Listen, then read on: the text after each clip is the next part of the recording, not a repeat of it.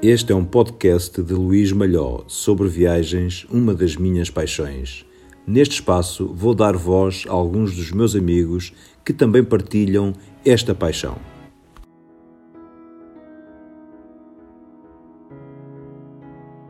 A minha primeira convidada é a Célia Souza, uma companheira de viagens de longa data.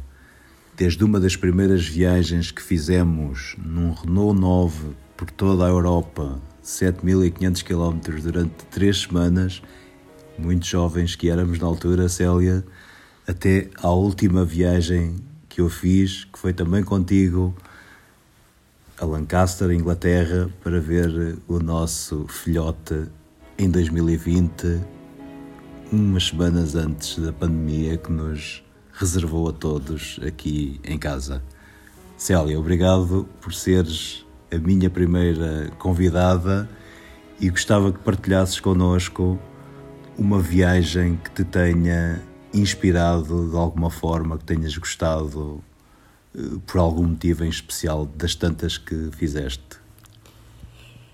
É sempre difícil eh, escolher, eu ainda estou aqui meio baralhada, porque umas têm umas emoções de certa, umas de uma forma, outras de outra. Essa primeira viagem em 1992 foi de facto brutal sob o ponto de vista que nunca tinha saído de Portugal. E então achei tudo, achei a Europa o máximo, um novo mundo, digamos assim. Hoje, pronto, já não, já não gostaria de fazer essa, essa viagem. Mas tem, temos feito outras uh, muito, muito interessantes. Eu não sei o que é que é de escolher, mas vou falar do Egito, que foi na nossa lua de mel, em que fomos tratados como príncipe e princesa. Tínhamos um motorista e um guia a falar francês só para nós, numa carrinha de nove lugares. E até tive direito a, a uma prenda que foi um papiro com parabéns, porque fiz na lua de mel 25 anos. Foi muito, muito emocionante. Que ainda hoje está na nossa sala, esse papiro. Sim, estão todos Recordo-me na nossa... com muita emoção sim, dessa sim. viagem, dessa carrinha que percorria o Cairo, naquela cidade com 16 milhões de habitantes na altura, que batiam os carros uns nos outros, mas nada se passava e a, a viagem continuava? Essa viagem, a, a mistura de carros motorizados, carros obviamente motorizados, motas, bicicletas, burros e mulas cheias de couves, era de facto e foi de facto mesmo muito, muito emocionante. Para além de termos ido ver uns tiares, hum, sei lá, a meia dúzia de quilómetros de. Do Era Cairo, do Cairo. Próximo das pirâmides, lembro próximo, perfeitamente. Sim, das pirâmides. E termos visto o trabalho infantil, se bem que eles esconderam uma parte, tivemos noção disso. Mas lembras-te que enquanto os, as crianças trabalhavam na cave, os pais estavam a fumar cigarros na sala, no showroom dos tapetes. Sim, e eles disseram Uh, eu também sei disso, que também, também sei fazer tiara, que os tiares tinham que ser mesmo feitos pelas crianças, porque só as crianças é que tinham aqueles dedos tão, tão pequeninos. E, e pronto, eu ficámos assim, mas. Era uma excelente desculpa para pôr as crianças a trabalhar. A trabalhar. Lembras-te que eles diziam, as crianças de manhã vão à escola, só à tarde é que trabalham aqui. Mas eu acho que, sim, disseram isso, mas eu acho que era de manhã, quando nós lá fomos. e isso estavam, não interessa. Não e eles estavam a dizer uma coisa e a fazer outra. Uh, essa viagem, depois também o guia deixou-nos durante uma hora e meia para ir no, no SUC, não foi? E aí eu tive um bocado de medo, porque, pronto, o Egito é, é um bocado assustador, aquelas ruas muito estreitas e nunca tinha ido, eu ainda tinha ido poucas vezes uh, ao, Oriente, ao Oriente, não, a, a países muçulmanos.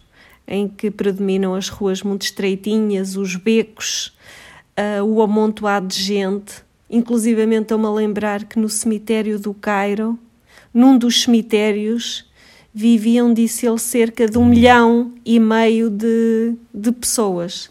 Tal era a pressão demográfica que havia. Junto com os mortos. Junto com os mortos. Esse mercado era um mercado medieval, de, de, desde os tempos da Idade Média. E de facto era um mercado de um país árabe, muçulmano, onde uh, percorremos todo o suque com milhares e milhares de, de pessoas.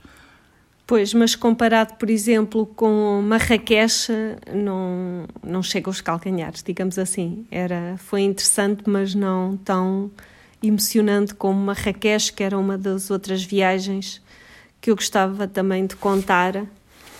Não sei se tenho tempo, se não, mas Marrakech é um mundo de cor, de cor, de cheiros, de movimento, de. E, pronto, é muita gente, muita gente, e os sítios onde eu me tenho sentido melhor é onde há assim mesmo muita gente, muito movimento. Enfim. Sem dúvida. O Marrakech foi outro sítio espetacular. É, estamos a falar à volta do Mediterrâneo, também de onde nós acabamos por uh, ser.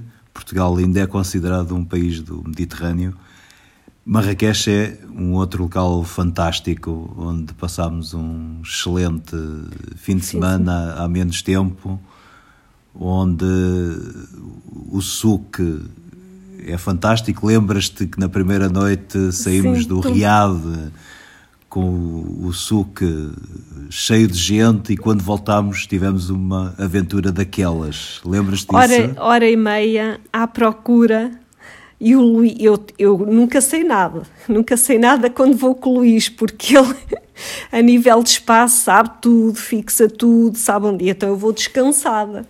E naquele dia, uh, o sentido de orientação dele não funcionou, porque aquilo é tudo igual, ruas estreitíssimas.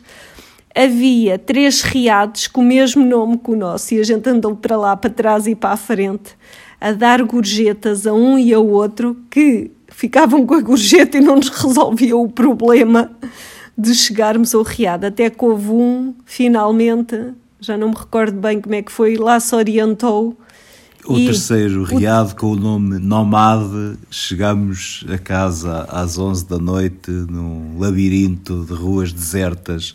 Foi de facto uma aventura incrível. E depois o Luís lá negociou só, sei lá, eles estavam a pedir já valores exagerados para nos levarem lá e eu tenho sempre pena e nunca regateio nada. Mas o Luís lá negociou para não nos ficar assim por preço de meia viagem.